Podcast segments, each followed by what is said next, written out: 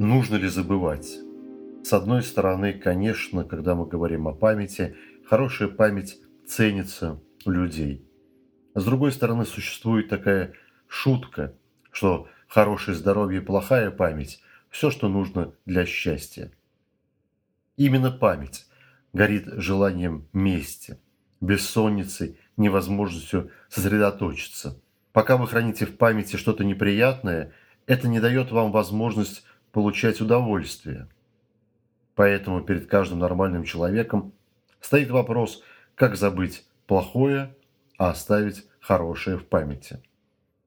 В принципе, человеческая психика так устроена, что она делает это сама.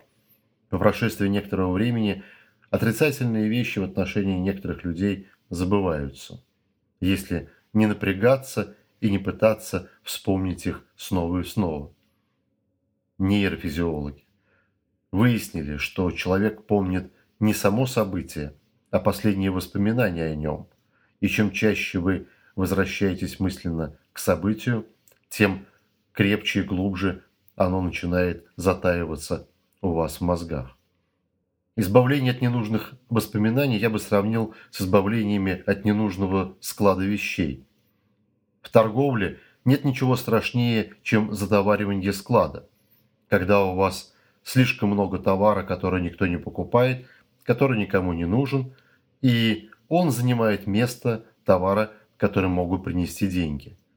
То же самое происходит в человеческой памяти.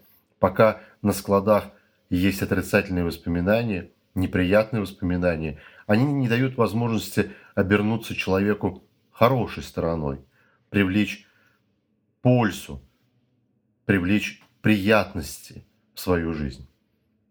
В торговле процедура достаточно известна. Нужно объявить распродажу, глобальную распродажу, под разным предлогом. Это могут быть разные распродажи. Неважно, под каким соусом вы их подаете. Главное, что по бросовой цене вы отдаете людям то, что вам мешает. В сравнении с психикой здесь очень важно подчеркнуть, что это не раздача товара бесплатно.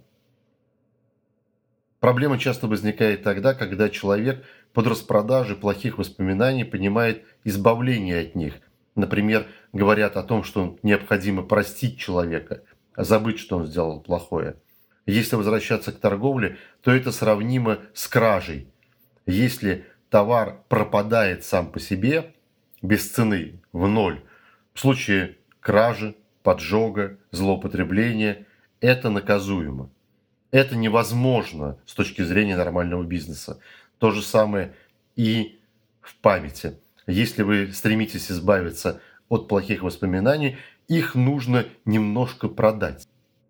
Можно с кем-то поговорить, с тем, у кого еще хуже, получить от него какую-то улыбку, взаимодействие, какой-то знак, что он принял ваше плохое воспоминание.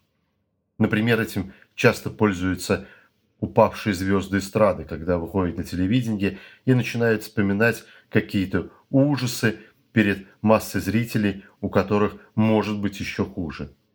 Таким образом, звезды избавляются от своего мусора, что позволяет им дальше творить.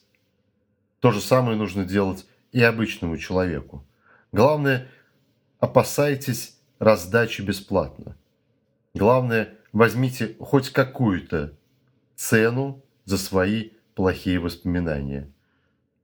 Помните, что в памяти должно остаться только то, что легко потом продать.